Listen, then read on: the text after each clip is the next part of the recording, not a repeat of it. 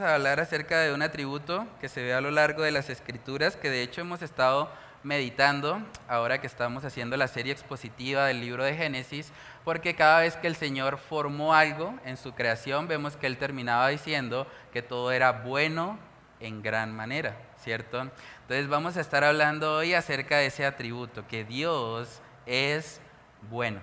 Busquemos Salmos capítulo 25. Salmos capítulo 25, vamos a leer los versículos del 8 al 9. Bueno y recto es Jehová. Por tanto, Él enseñará a los pecadores el camino, encaminará a los humildes por el juicio y enseñará a los mansos su carrera. Amén. Vamos a orar para pedir la dirección del Señor.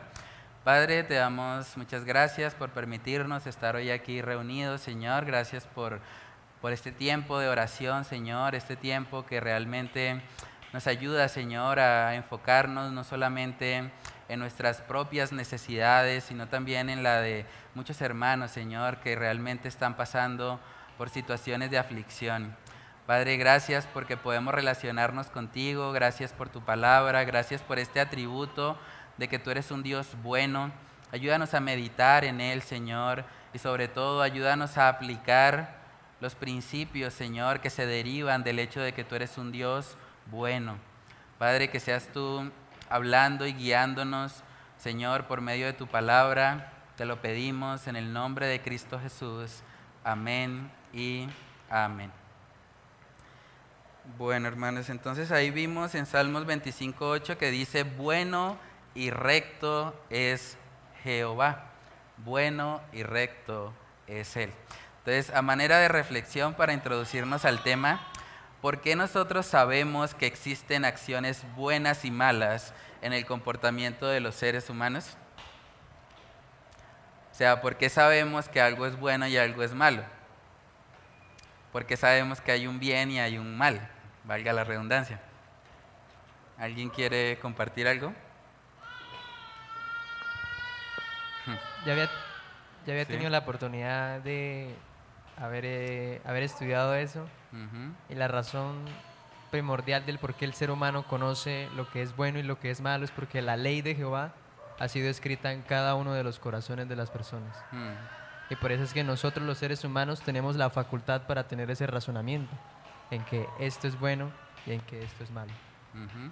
Sí, vamos a llegar a eso. La ley como tal no está escrita en el corazón de todas las personas, pero la obra de la ley sí se hace evidente. Porque la ley de Jehová, el Señor la escribe sobre aquellos que realmente le conocen, que son salvos y que viven conforme a su voluntad. Pero vamos a ir al texto ahorita en Romanos para darnos cuenta que es la obra de la ley la que está en el corazón de cada persona. Y eso tiene que ver con nuestro razonamiento y nuestra conciencia. Por eso cada ser humano, independientemente de si conoce la Biblia o no, tiene una conciencia. Y cada ser humano en el mundo nunca se ha comportado exactamente como su conciencia le demanda. Por eso, todos los seres humanos, dice la palabra, no hay justo ni aún uno. No hay quien busque a Dios.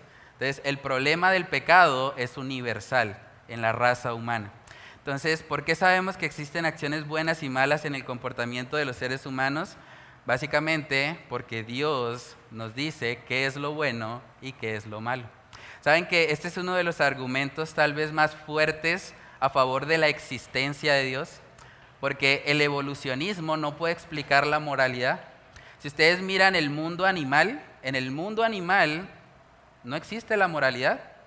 Un león se come las crías de una cebra y alguien está señalando al león de ser un asesino. No, pues el león está sobreviviendo. Y el mundo de la naturaleza, de hecho, es bastante cruel.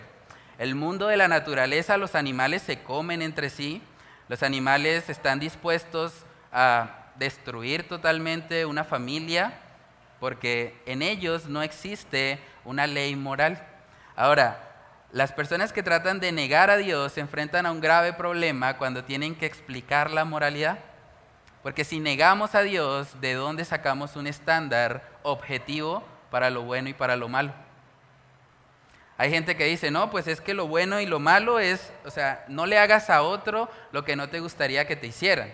o hazle al otro lo que a ti te gustaría que te hicieran. Pero hay un grave problema con ese razonamiento. ¿Qué hacemos con los masoquistas? Hay personas que les gusta ser golpeadas. Entonces, si un masoquista en su razonamiento piensa, bueno, a mí me gusta que me golpeen, entonces voy a golpear a otro.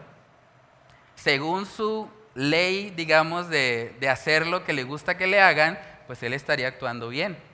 La pregunta es si la persona que está siendo golpeada realmente le gusta eso. Entonces, ¿cómo identificamos eso? ¿Cómo evitamos el problema? Necesitamos una moral objetiva. Necesitamos alguien que establezca qué es lo bueno y qué es lo malo.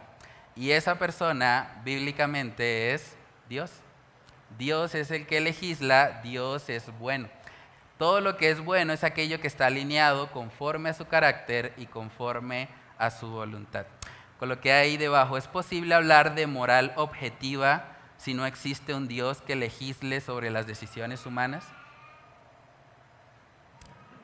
O sea, ¿es posible hablar objetivamente del bien y del mal si en últimas cada quien hace lo que bien le parece? Reglamentos que la misma sociedad impone. Y no conocemos realmente lo que agrada a Dios. Entonces parece que estuviéramos haciendo algo bueno, algo adecuado, cuando no lo es a los ojos de Dios. Ahí, por eso sería muy subjetivo, dependiendo de cada sociedad lo que piensa. Exacto. Y la moral subjetiva representa un grave problema, porque si yo decido qué es lo bueno y qué es lo malo, pues ¿quién, ¿por qué la opinión de otro sería más válida que la mía?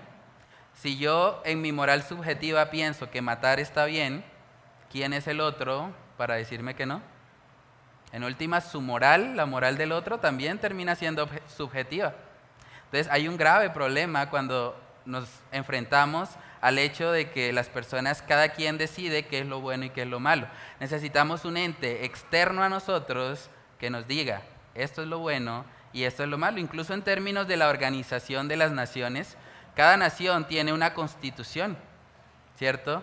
Y la constitución, usted puede estar de acuerdo o en desacuerdo con la constitución, pero si a usted le parece que robar no es malo, pero la constitución dice que sí, usted va a ir a la cárcel le guste o no le guste el mandamiento, ¿cierto? Algo parecido pasa con el Señor y con su palabra. Dios nos ha dicho qué es lo bueno y qué es lo malo. Si nos gusta o no, bueno, es un problema de nosotros. Pero Dios establece qué es lo bueno y nos invita a participar de eso. Entonces, es muy importante y de hecho evidencia a Dios el hecho de la existencia de una moral objetiva. Saben que hay ciertos mandamientos que son, digamos, universalmente reconocidos como buenos. La mayoría de las culturas reconocen que matar está mal. O sea, es algo que universalmente, por esa obra de la ley que está en nuestros corazones, las personas reconocen, bueno, efectivamente, matar está mal. Robar Mucha gente también reconoce que robar está mal, ¿cierto? Y eso hace parte del hecho de que fuimos creados también a imagen de Dios. Por lo tanto, hay algo todavía de esa imagen, aunque sea distorsionado por causa del pecado, pero seguimos reconociendo hasta cierto punto cuando actuamos mal y cuando actuamos bien. Ahora tratemos de preguntarnos algo. ¿Qué implicaciones habría si Dios no fuese bueno? ¿Qué es lo opuesto a ser bueno? malo. ¿Qué pasaría si Dios en vez de ser bueno fuese malo? ¿Estaríamos acá? ¿Habría moralidad? ¿Habría orden en la sociedad? No, ¿cierto? Entonces, realmente es muy importante reconocer la necesidad de tener un Dios bueno y de buscarle a Él, porque si Él es bueno, Él es la fuente de la bondad y debemos conocerle cada vez más para que podamos nosotros participar un poco de esa naturaleza buena. Miremos Romanos capítulo 2 para darnos cuenta precisamente del texto que nos enseña que aún aquellos que vivían sin ley en ese contexto, los gentiles, aún ellos evidencian la obra de la ley escrita en sus corazones. Miremos Romanos capítulo 2, versículos del 14 al 16. Sí, hermano. Una, aclaración. Cuando usted preguntó qué pasaría si Dios no fuera bueno, no, eh, los griegos, eh, los griegos sobre todo, ellos tenían esa concepción que los dioses de ellos, había unos que no eran buenos, ¿sí? Mm. Entonces la gente vivía para complacer los caprichos de ese dios. Mm. Entonces, eh, gracias a Dios tenemos un Dios que es grandemente bueno y nosotros no vivimos para cumplir los caprichos de Dios, sino que Dios en su mesa misericordia ha mostrado nuestra bondad para con nosotros, aunque no la merezcamos. Sí. Y Él nos permite también participar de eso, ¿no? Participar de esa, de esa bondad que Él tiene, porque nos ha revelado en su palabra cómo podemos crecer, y es parte, de hecho, del fruto del Espíritu Santo, ser bondadosos, ser benignos, ¿sí? Entonces, el Señor nos permite en su misericordia participar un poco de ese atributo suyo, de su bondad. Miremos Romanos capítulo 2, versículos del 14 al 16. Dando testimonio su conciencia y acusándoles o difundiéndoles sus razonamientos, en el día en que Dios juzgará por Jesucristo los secretos de los hombres conforme a mi evangelio Amén. Cuando ella habla de los gentiles, en ese contexto está hablando de los que no conocen a Dios. Porque ¿cuál era el pueblo de Dios en el Antiguo Testamento? Era Israel.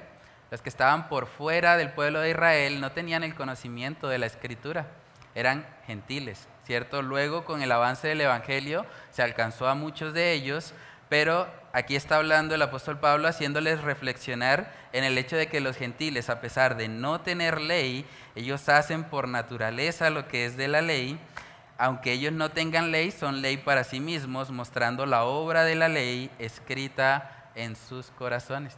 Esto es interesante, cuando uno mira un poco acerca de la biografía de los misioneros, hay misioneros que han ido a lugares no alcanzados, lugares donde ni siquiera tienen acceso a, libros, a imprenta y demás. Y cuando estos misioneros llegan ahí, muchos testifican de cómo la misma cultura, a pesar de no formar parte, digamos, de la civilización, tienen un sistema de moralidad. O sea, entre ellos saben que matar está mal, que robar está mal, que mentir está mal, incluso hay castigos que ellos mismos se ejecutan. Una vez leía una historia de un misionero que fue a, una tribu no alcanzada y estas personas eran indígenas y ellos sabían que mentir estaba mal al punto que cuando alguien mentía en la tribu, lo llamaban, calentaban un cuchillo y le ponían el cuchillo en la lengua. Era el castigo por mentir.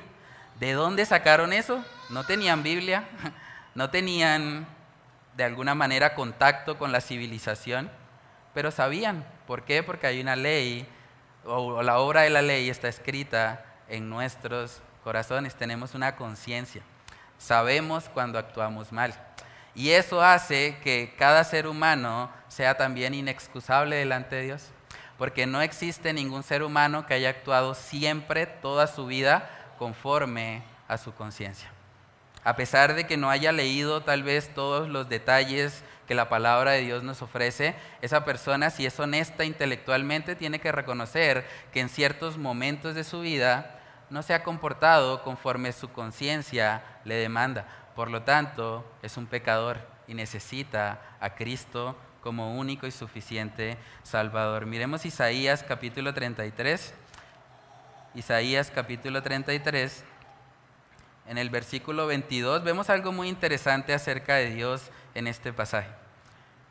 Isaías capítulo 33, verso 22. Porque Jehová es nuestro juez, Jehová es nuestro legislador, Jehová es nuestro rey, Él mismo nos salvará. Amén.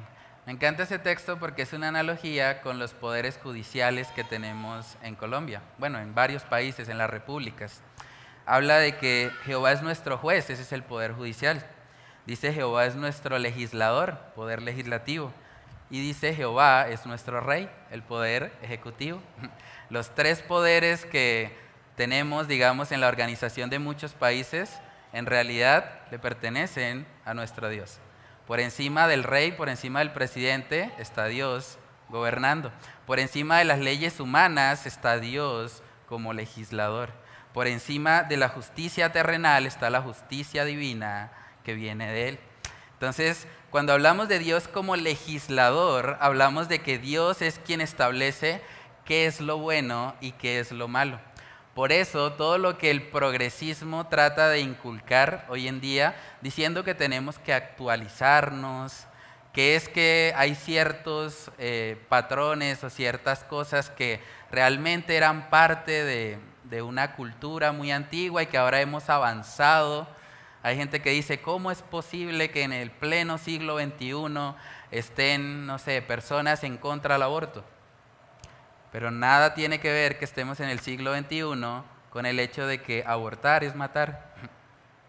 Abortar es quitarle la vida a un ser humano en formación. Entonces, la moral no depende del tiempo, no es que se vaya actualizando. Dios como legislador establece qué es lo bueno y qué es lo malo. Desde el principio ha sido así. Entonces es importante que nosotros nos alineemos a Él para que genuinamente podamos vivir la bondad que Él tiene para nuestras vidas. Entonces coloqué ahí la bondad de Dios implica que Él es el legislador de la moralidad y todos sus mandamientos son esencialmente buenos. El problema principal del ser humano es que no quiere ser bueno. Cuando hablamos de lo que Dios ha establecido, de los mandamientos, el problema principal del ser humano es el pecado. Es que Dios ha dicho algo y nosotros queremos hacerlo a nuestra manera. Dios ha establecido como legislador que Cristo es el camino, la verdad y la vida y muchos piensan, no, yo quiero llegar al cielo a mi manera, yo quiero ganarme por mis propias obras esa entrada. Entonces, nosotros cuando pecamos, lo que estamos haciendo es yendo en contra al Dios de bondad, en contra al Dios que ha establecido que su palabra y sus mandamientos son buenos. Cuando nosotros meditamos en eso, eso también nos ayuda a obedecer al Señor. Porque una lucha muchas veces que podemos tener es, Señor, pero es que tengo un hermano que me cuesta amarlo es un hermano difícil, es un hermano complicado, pero cuando vamos a la palabra y Dios nos dice, ama a tu prójimo, ama a aquel que de pronto te hace daño. Incluso dice la palabra, ama a tus enemigos, ama a los que te ofenden. Humanamente eso no nos gusta, pero si meditamos en el hecho de que el Dios bueno es el que nos está pidiendo que hagamos eso, sabemos que es bueno, independientemente de cómo nos sintamos. Mucha gente, de hecho, se pregunta, bueno, pero es que, ¿cuál es el problema si yo tengo una relación de pareja? Y bueno, si yo me quiero ir a vivir con ella y nos amamos y nos sentimos bien, ¿qué pasa? ¿Por qué tanto problema? ¿Por qué tiene que haber un matrimonio antes? ¿Por qué tan complejo eso? Cuando nosotros nos vamos a la palabra, vemos que el Dios bueno ha establecido el matrimonio. Si el Dios bueno ha establecido el matrimonio, yo debo sujetarme a Él y con gozo y alegría porque sé que el Dios bueno me lo está pidiendo. Cuando Dios coloca un mandamiento en la escritura, no lo hace para hacernos mal, lo hace porque es bueno y porque quiere que nos alineemos a su perfecta y agradable voluntad. Entonces es muy importante en nuestra relación con el Señor poder meditar en que toda la ley, todos los mandamientos que Dios nos ha revelado son buenos, son para nuestro bien. No debería ser una carga para nosotros obedecer, porque nos gozamos al saber que el Dios bueno nos está pidiendo que nos comportemos de cierta manera. Miremos Romanos capítulo 3, versículos del 10 al 12, para ver el problema de fondo que tiene el ser humano. Romanos capítulo 3, versículos del 10 al 12. Como está escrito, no hay justo ni aún uno, no hay quien entienda no hay quien busque a Dios. Todos se desviaron, a una se hicieron inútiles. No hay quien haga lo bueno, no hay ni siquiera uno. Amén. Ese es el problema principal del ser humano. No hay quien haga lo bueno. Cuando hablamos de lo bueno, hablamos de todo lo que Dios ha establecido. No hay ningún ser humano sobre la faz de la tierra que haya obedecido perfectamente la ley de Dios. Por lo tanto, no hay ningún ser humano sobre la faz de la tierra que sea genuinamente bueno o que tenga totalmente bondad en sí mismo. Entonces, la condición del ser humano, la condición caída, realmente nos apunta y nos lleva a reconocer que necesitamos a Dios. Si no somos buenos, necesitamos a alguien que nos ayude a ser buenos. Y esa persona es Dios.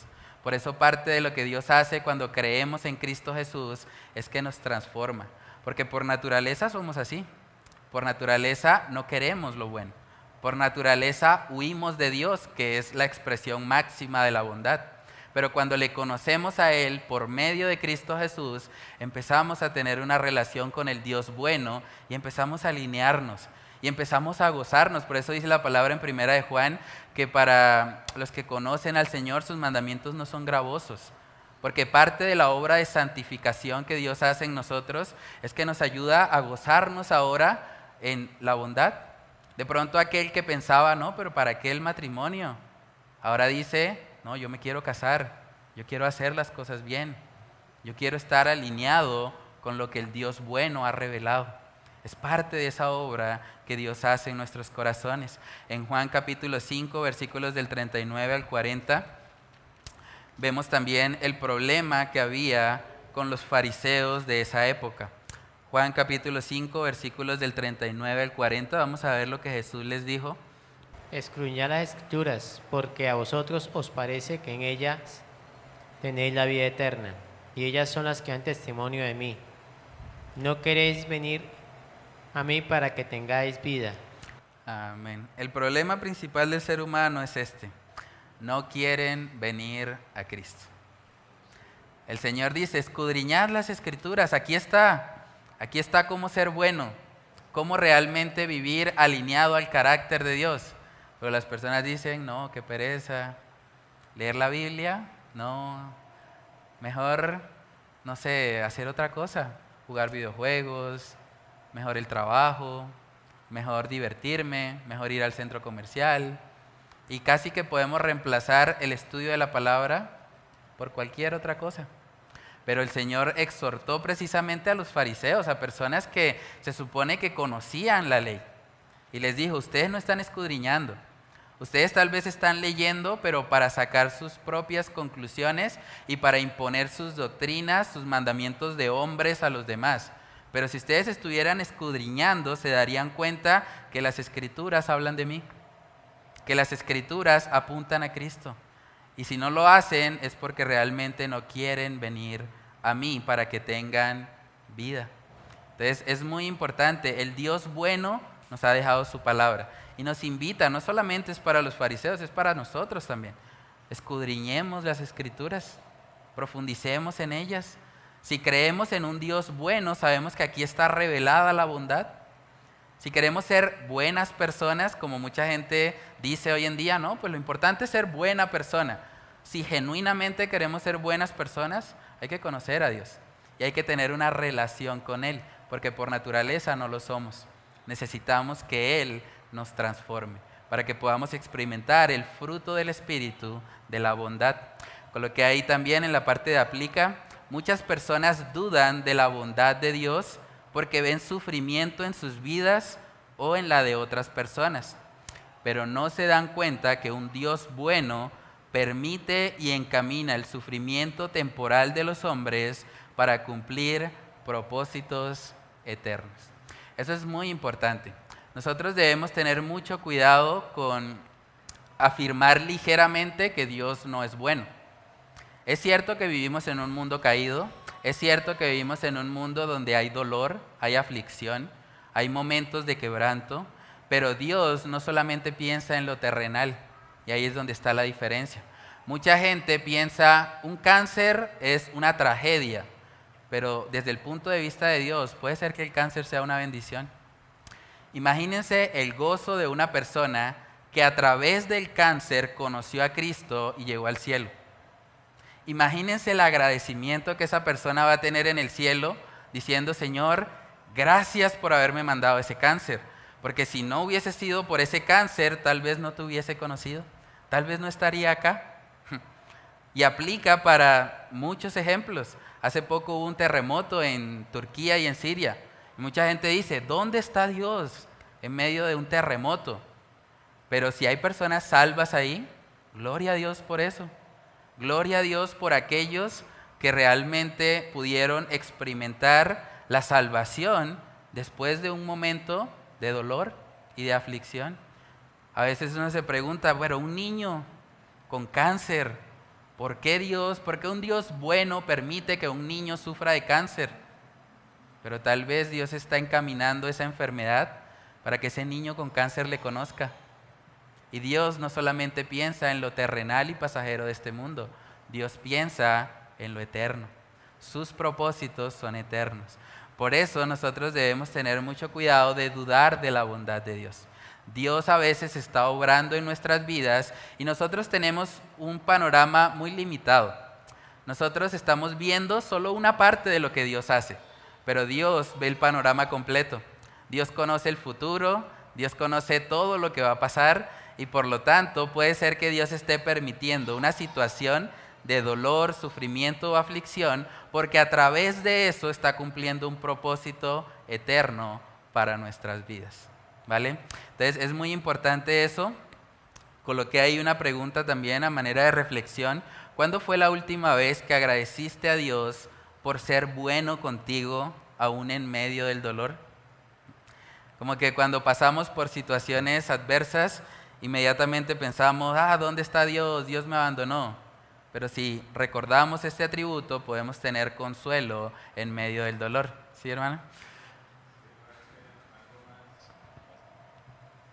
Algo más acerca del pensamiento que tiene la gente que por qué Dios permite el mal, ¿no? Y ese pensamiento pues también radica de que la gente ignora realmente lo que nosotros merecemos, ¿sí? porque si miramos realmente lo que nosotros merecemos, nosotros merecemos haber estado ya en el infierno hace mucho tiempo. O sea, nadie merece estar vivo. Mm. Nadie merece la, paciencia que Dios tiene esperando que, que todos vengan al arrepentimiento.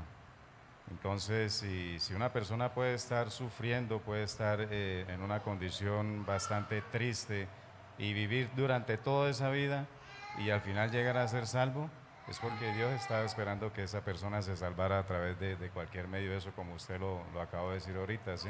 Amén. Entonces, si, si, la gente sigue viva, si una persona todavía está viva y aún no ha conocido al Señor, es porque Dios es bueno. Amén, sí. Sí, de hecho esa es la siguiente pregunta, con lo que hay, después de todo, si Dios decidiera eliminar de raíz el mal, ¿quién viviría? Si Dios en su bondad dijera, voy a acabar con el mal de este mundo, ¿quién viviría? No hay justo ni aún uno. Entonces, realmente cuando nosotros vemos sufrimiento, dolor, aflicción en este mundo caído, no es una razón para negar la bondad de Dios, por el contrario, es una razón para buscarle más, reconociendo que Él en su bondad puede encaminar ese sufrimiento aún para nuestra salvación o santificación. Miremos Génesis capítulo 50 para ver una historia muy particular en la Biblia. En Génesis 50 vemos como la conclusión de lo que fue la historia de José. Y uno puede mirar la historia de José y, eh, y pareciera que él experimentó situaciones donde hubo mal, porque sus hermanos le vendieron, sus hermanos mintieron a su papá diciéndole que él había muerto, idearon un plan para que la capa que él usaba llegara manchada y pudiesen decir, si ve, mi hermano se murió. O sea, eso que ellos hicieron fue malo. Pero vamos a ver en Génesis capítulo 50, verso 20, que Dios encaminó esa situación de maldad para bien. Génesis capítulo 50, versículo 20, si alguien tiene ahí ese texto. Sí. Vosotros pensasteis mal contra mí, mas Dios lo encaminó a bien para hacer lo que vemos hoy, para mantener en vida a mucho pueblo. Amén.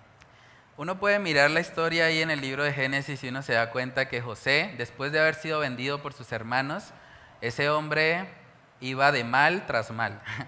Ese hombre le iba pasando una tras otra. Y podemos ver porque él estaba en, en Egipto y la esposa de Potifar, el hombre tal vez más importante en ese contexto, se acercó para tentarlo. Y este hombre, queriendo vivir en santidad, queriendo agradar al Señor, huyó inmediatamente y esta mujer empezó a acusarlo de que él la había violado. Y uno pensaría, este hombre está actuando en obediencia a Dios, entonces Dios lo va a bendecir, ¿no? ¿Qué pasó? Dios lo envió a la cárcel. Y en la cárcel, luego este hombre interpretaba sueños, le interpretó el sueño a una persona y le dijo que cuando saliera intercediera por él y al hombre se le olvidó. ¿Qué tal? Desagradecido el hombre, ¿no? Y era como que José, a pesar de que se esforzaba por vivir una vida santa, una vida para agradarle a Dios, pues iba pasando tribulación tras tribulación. Pero aquí en Génesis 50-20 podemos ver que ese mal que sus hermanos pensaron contra él, Dios lo encaminó para bien. Después de todo eso que José vivió, su carácter fue formado.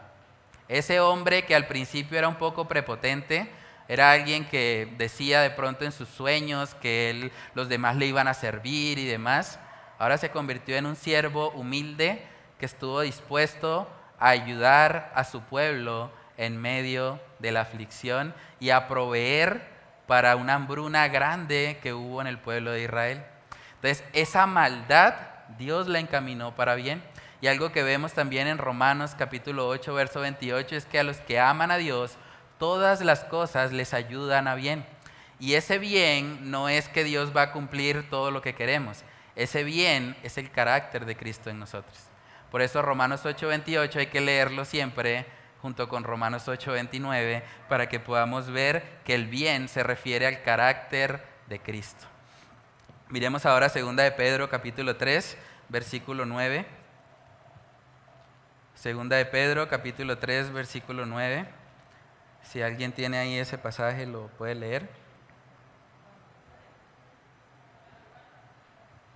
Yo quería comentar sobre un estudio bíblico que hice y yo le preguntaba al pastor de entonces, dijo, ¿qué significa ese? Que todas las cosas ayudan a bien a los que aman al Señor. Entonces, eh, nosotros reflexionamos, digo, ah, no, pues, pues si es que hubo un, un accidente, entonces quiere decir que entonces usted va a ganar, se va a ganar una casa nueva o que le dan un carro nuevo o, o, que si perdió plata entonces se va a ganar más plata, ¿no? Mm. Y eso es una mala interpretación de la palabra de Dios porque cuando lo vimos entre el punto de vista eh, teológico, eh, la interpretación correcta es que todas las cosas ayudan a bien a los que aman al Señor, ¿sí? ¿Por qué? Porque el Señor con esa tragedia, ¿sí? Nos quiere enseñar algo, ¿sí?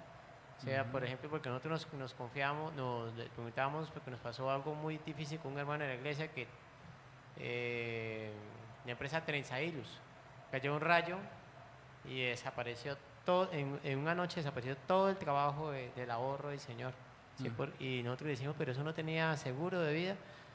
La empresa dijo, no, es que ningún eh, seguro, seguro quería asegurar esa empresa. ¿sí?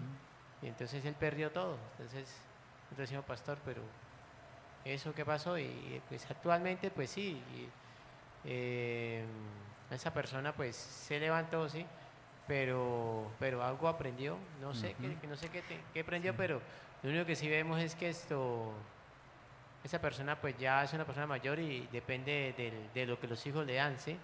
Entonces, algo, algo debería, quería aprender eh, esa persona o, los hijos deben aprender algo ¿sí? respecto a esa situación difícil que, él pasó. Amén, sí. La importancia del contexto, ¿no? Cuando uno estudia el pasaje en su contexto, Romanos 8:28, ahí justo debajo, Romanos 8:29, dice que fuimos predestinados a ser como Cristo Jesús. O sea, lo que Dios quiere formar en cada uno de nosotros es el carácter de su Hijo.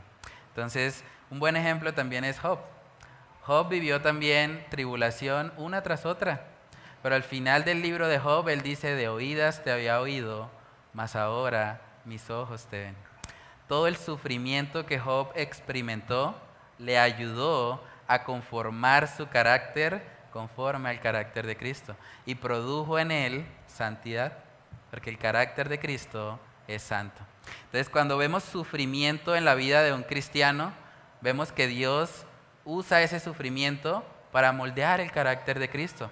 Ahora, cuando vemos sufrimiento en el mundo incrédulo, Dios está usando ese sufrimiento para que ellos le conozcan, para que vengan a salvación. Miremos segunda de Pedro capítulo 3 en el versículo 9. El Señor no retarda su promesa, según algunos la tienen por, por tardanza, sino que es paciente para con nosotros, no queriendo que ninguno perezca, sino que todos procedan al arrepentimiento. Amén. ¿Quiénes quiere Dios que, que no perezcan? Aquellos que no le conocen. Los cristianos ya le conocen. Los cristianos no van a perecer, pero los que pueden perecer son aquellas personas que están en este mundo y que no han conocido al Señor. Y dice ahí la palabra que el Señor no retarda su promesa.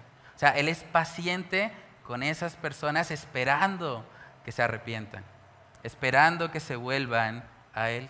Entonces, el sufrimiento en la vida de un incrédulo es la situación que Dios está permitiendo para que Él se humille para que Él le reconozca, para que Él se acerque y sea salvo. Entonces cuando nosotros meditamos en eso, cuando meditamos en la bondad de Dios y en sus propósitos eternos, realmente no hay nada que alegarle a Dios. Si Dios está permitiendo sufrimiento en nuestra vida, amén, me está moldeando para que yo tenga el carácter de Cristo. Si Dios está permitiendo sufrimiento en la vida de un familiar que no le conoce, bueno, Dios está permitiendo eso para que se arrepienta. Siempre hay un propósito eterno detrás. La parte de razona con lo que es si Dios es bueno y nosotros no, eso quiere decir que el mayor acto de bondad que puede hacer un ser humano es acercarse a Él por medio de nuestro Señor Jesucristo. Solo un Dios bueno puede ayudarnos a vencer nuestra maldad y transformarnos para que vivamos vidas santas en las que genuinamente procuremos hacer el bien a quienes nos rodean y participemos así de su carácter bueno. Lo más bueno que yo puedo hacer es buscar al Dios bueno, porque Él es la fuente de bondad, ¿cierto? Decía un predicador, lo más bueno que usted puede hacer por su familia, por sus amigos, es buscar a Dios. ¿Saben que lo más amoroso que yo puedo hacer por mi esposa no es amarle a ella, es amar a Dios? Porque si amo a Dios, voy a amar a mi esposa. Cuando Dios está en el centro de nuestra vida, todas las demás áreas son permeadas por Él, por su palabra, por lo que Él nos ha revelado.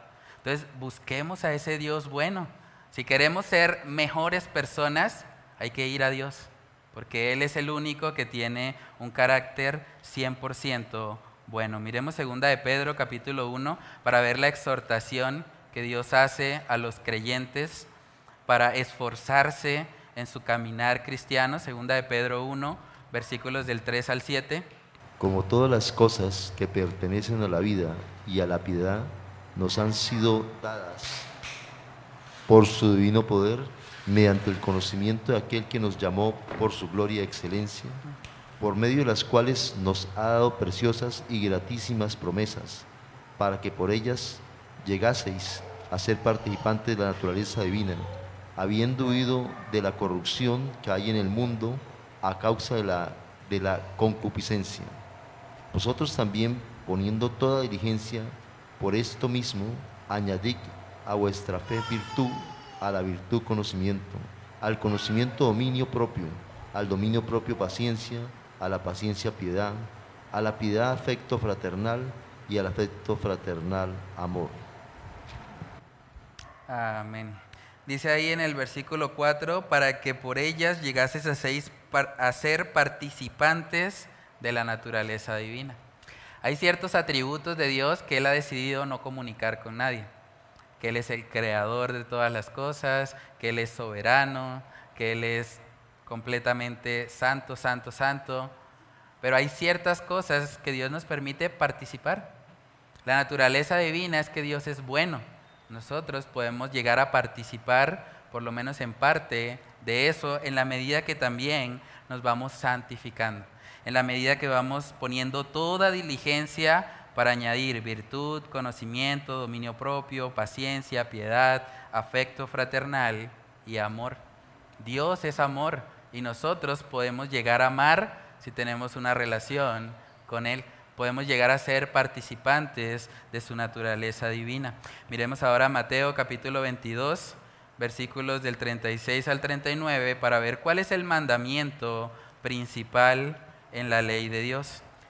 Mateo capítulo 22, versos del 36 al 39.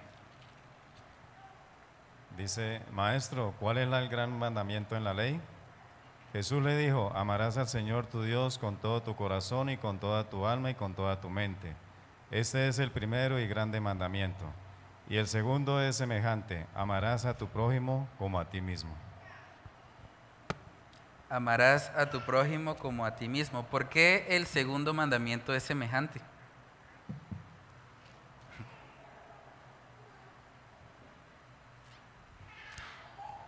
¿Cuál es el resultado natural de amar a Dios? Si yo amo a Dios con toda mi alma, toda mi mente, todas mis fuerzas, pues voy a amar a mi prójimo. ¿Quién creó a mi prójimo? Dios. Yo voy a amarles porque creo en un Dios que es amor, porque le conozco a Él, porque Dios es bueno y relacionándome con Él puedo participar de su bondad y puedo ser de bendición también para los que me rodean. Entonces, en la medida que amamos a Dios, vamos a amar más a nuestro prójimo. En la medida que nos relacionamos más con ese Dios bueno, vamos a crecer en bondad para con los que nos rodean. Vamos a poder ser de bendición para otros, genuinamente.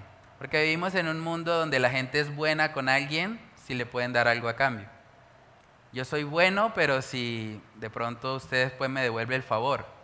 Pero Dios dice la palabra que hace salir su sol sobre buenos y malos. Dios es misericordioso con toda la raza humana. Entonces, nosotros al relacionarnos con Él, vamos a poder también dar de esa bondad para con aquellos que nos rodean. Entonces, coloqué una frase ahí para meditar. La noticia más grande del mundo es que en la muerte de Cristo Dios ha abierto un camino para que su gloria sea exaltada y mis pecados sean perdonados. A través de Cristo su gloria se hace evidente no solo con la salvación, sino también con la santificación, cuando vivimos una vida alineada a lo que el Dios bueno ha revelado. Por lo que hay también en la parte de atrás algunas actividades como para profundizar un poco más en el tema. Yo le envié los videos en el grupo del Faro. Eh, hay una prédica que se llama Los atributos de Dios, la bondad de Dios, y otro es un programa, Entendiendo los tiempos, que se llama Si Dios es bueno, ¿por qué existe el mal? Entonces pueden observar ahí los videos y escribir en el recuadro las principales enseñanzas del mismo. Y también les compartí un artículo de Coalición por el Evangelio que se llama Sobre la bondad de nuestro Dios. Es un artículo también muy interesante que tiene que ver con el tema de hoy. Pueden leerlo y escribir ahí las principales enseñanzas. Y como actividad número tres puse cómo impacta tu vida de sufrimiento el saber que Dios es bueno y puede encaminar aún la situación más difícil para moldear el carácter de Cristo en ti. Eso es algo muy importante. De hecho, la Biblia promete que vamos a sufrir.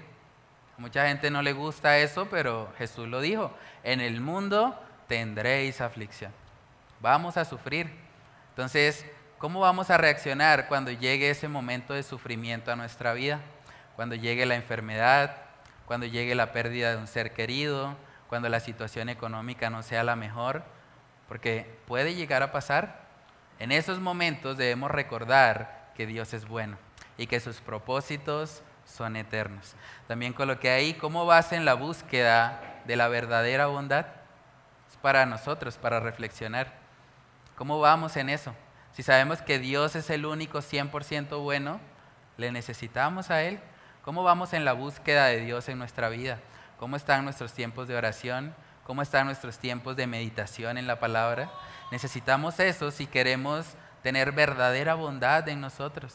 De lo contrario, vamos a vivir siempre cayendo por causa de nuestra naturaleza pecaminosa. Entonces esas son las actividades para profundizar. No sé si quieren eh, comentar algo respecto a este estudio o alguna pregunta, algún... ¿Alguna opinión? ¿Sí, hermano? Pues yo quería compartir algo porque yo le compartí, estaba compartiendo el evangelio a alguien que tiene un problema de cáncer, ¿sí? Mm. Y esa persona pues me compartía de que no quería leer la Biblia, ¿no? Mm. Y yo no entendía por qué, por qué aquello, ¿no? Entonces, eh, él decía que fue al psicólogo y él tenía, él le, le dijeron, diagnosticaron que no era bipolar, pero sí tenía un trastorno que se llama orfandad. yo dije, ¿qué es el, trastorno psicológico de orfandad? Y dijo, sencillamente usted puede estar sentado, y le dicen a usted, siéntese. Y usted no se siente, usted quiere pararse. Y usted dice, párese. Dice, párese. Usted no se, se para, se sienta, ¿sí? Y él es una persona pues muy lógica, ¿sí? pero en sí él tiene un trastorno. Y, y por ejemplo, usted le dice a él, por ejemplo, eh, buenos días, ¿cómo amaneció? ¿Sí? Él le, él le da rabia que le digan buenos días, ¿cómo amaneció? Él le, gusta más, no sé, cómo que le digan eh, hola, vengo, eh, vine para saludarte. O sea, siempre tiene una forma como, como rara, como, como, entre comillas, una lógica que, que criticar a los demás y, y de pronto no, entonces yo decía, bueno, ¿por qué esa, esa aversión hacia la palabra de Dios? Y sencillamente porque ya me explicó que lo que él tenía, él tiene un síntoma de, orfandad. Mm. Y cuando uno es cristiano eh, dice, no, ya no vivimos en, la, vivimos en la gracia, no hay que mirar la ley, pues ahí lo que nos enseñó a través de la, de la palabra es que eh, Dios es bueno, entonces uno tiene mm. que buscar, la ley es buena, ¿sí? Y que la ley, que ya por gracia no es que no cumplamos la ley, sino que el Señor nos habilita a cumplir la palabra. ¿sí? Entonces, si tenemos aversión hacia la palabra, hacia parte, parte de la, de, la palabra, es porque nosotros hay algo de orfandad. Lo digo en el caso mío porque mm. tuve un papá en vida, pero a veces esto era más feliz cuando ya no estaba él, ¿sí? porque había temor, había miedo que pronto le iban a pegar, le iban a dar un coscorrón a uno, le iban a pegar correa o oía gritos en la casa. Entonces uno decía, cuando mi mamá me dijo, nos dijo, eh, me, me divorcié me separé con, con, mi papá, fue el día más feliz de nosotros. Mm. Pero una expresión sí, porque nosotros decíamos, uy, al fin ese viejo no vuelve, no vuelve aquí a la casa. Mm. ¿sí? Entonces no debe ser así, o sea, hay un síndrome de orfandad ahí. Y ya mm. el Señor pues ha sanado esa parte y le estoy aprendiendo con mi hijo. Y la que mi hijo me pregunta, ¿y mi papá? No, ya, ya, ya, está por llegar. Es, algo contrario, que ya estoy aprendiendo a, mm. a, ser papá y mi hijo está aprendiendo a ser hijo. Entonces, eso mm. es. Sí, y ese es parte del proceso de santificación. O sea, en la medida que nosotros nos exponemos más a Dios, a la oración y al estudio de la palabra, Dios va colocando también sus deseos en nuestro corazón. Por eso nosotros ahora queremos obedecerle. Y sabemos también que cuando algo de pronto no está bien, nuestra conciencia, el mismo Espíritu Santo, si somos creyentes, se contrista y sabemos que necesitamos alinearnos a la voluntad de Dios. Entonces, en la medida que nosotros realmente nos exponemos más y más al Señor, vamos a poder crecer en bondad y vamos a poder también ser de bendición para los que nos rodean porque la mayor bendición que puede tener una persona es tener a alguien cercano, lleno del Espíritu Santo. ¿Vale? Entonces vamos a orar y a pedirle al Señor que Él nos ayude a poder aplicar esto que hemos estudiado en esta noche. Bueno, Padre Celestial, te damos muchas gracias, Señor, por tu infinita misericordia. Gracias porque nos muestra, Señor, en tu palabra el atributo de tu bondad, Señor. Gracias porque podemos recordar y meditar, Señor, en que tú eres un Dios bueno. Aun cuando en este mundo caído ocurren tragedias, hay enfermedades, hay situaciones de injusticia, de dolor. Padre, podemos recordar que tú tienes propósitos eternos para tu creación, que en la vida de aquellos que te aman, aquellos que te conocen, tú estás perfeccionando un carácter conforme al de tu Hijo Jesucristo. Padre, ayúdanos a poder verte en medio del dolor, a poder recordar que tú estás ahí, que tú eres un Dios bueno, que dependemos totalmente de ti y que aún la situación más difícil o adversa, tú la puedes encaminar para nuestro bien, Señor. Padre, oramos también para que nos ayudes a predicarle el Evangelio a las personas que no te conocen, aquellos que tal vez están sufriendo, que están postrados en una cama, que no entienden, Señor, por qué tú les has permitido pasar por este dolor. Padre, que ellos puedan meditar y que podamos ser nosotros esos instrumentos útiles en tus manos para llevarles a contemplar tu bondad a pesar de la aflicción para que ellos puedan reconocer, Señor, que tus propósitos no son terrenales, que tus propósitos realmente son eternos, Señor. Padre, ayúdanos a poder recordar este atributo tuyo, que podamos recordar que eres un Dios bueno y que podamos vivir, Señor, vidas en las que continuamente buscamos relacionarnos contigo para de esa manera poder participar de esa naturaleza divina de tu bondad, Señor. Padre, oramos para que tú nos ayudes a poner en práctica lo que hemos estudiado en esta noche.